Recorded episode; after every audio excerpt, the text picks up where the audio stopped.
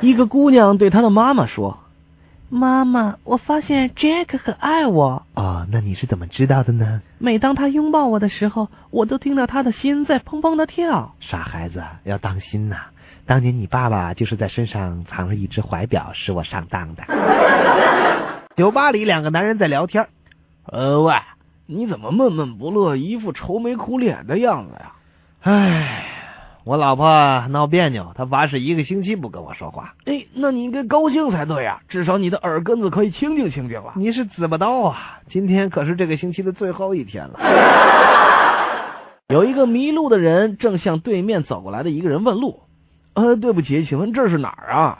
你现在正在一条分岔路上。这个行人说哦，先生，呃那我猜您一定是从事 IT 行业的，：“啊，对呀，啊，那你怎么会知道的呢？因为你给我的答复很技术性哎，但完全没有用。